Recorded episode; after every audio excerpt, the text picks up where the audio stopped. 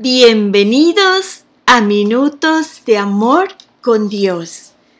El tema de hoy se llama 31 días de gratitud. Según varios calendarios de los Estados Unidos, enero es el mes nacional de la gratitud.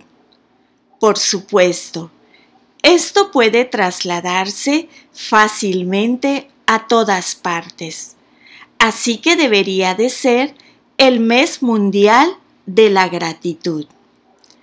Para aprovechar al máximo esta celebración, empecemos por ver qué dicen las escrituras sobre el agradecimiento. Podríamos comenzar por el Salmo 136, que empieza y termina declarando Dad gracias al Señor y dad gracias al Dios del cielo. Una y otra vez. Este salmo nos recuerda una razón simple y predominante para agradecer a nuestro gran Dios, porque para siempre es su misericordia.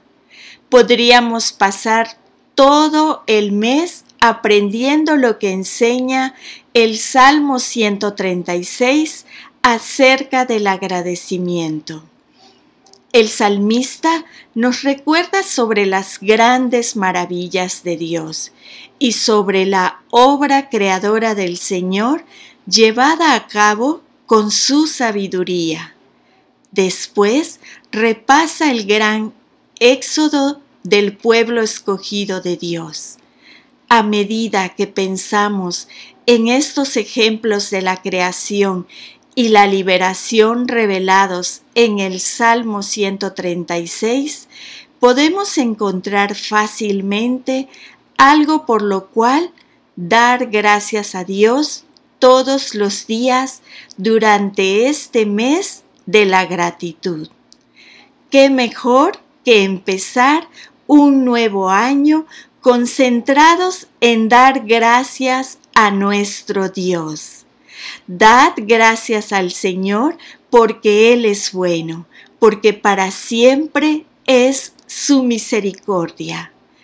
Cuando pienses en todo lo bueno, da gracias a Dios. Y la lectura está en el Salmo 136.3. Dad gracias al Señor de señores. Amén.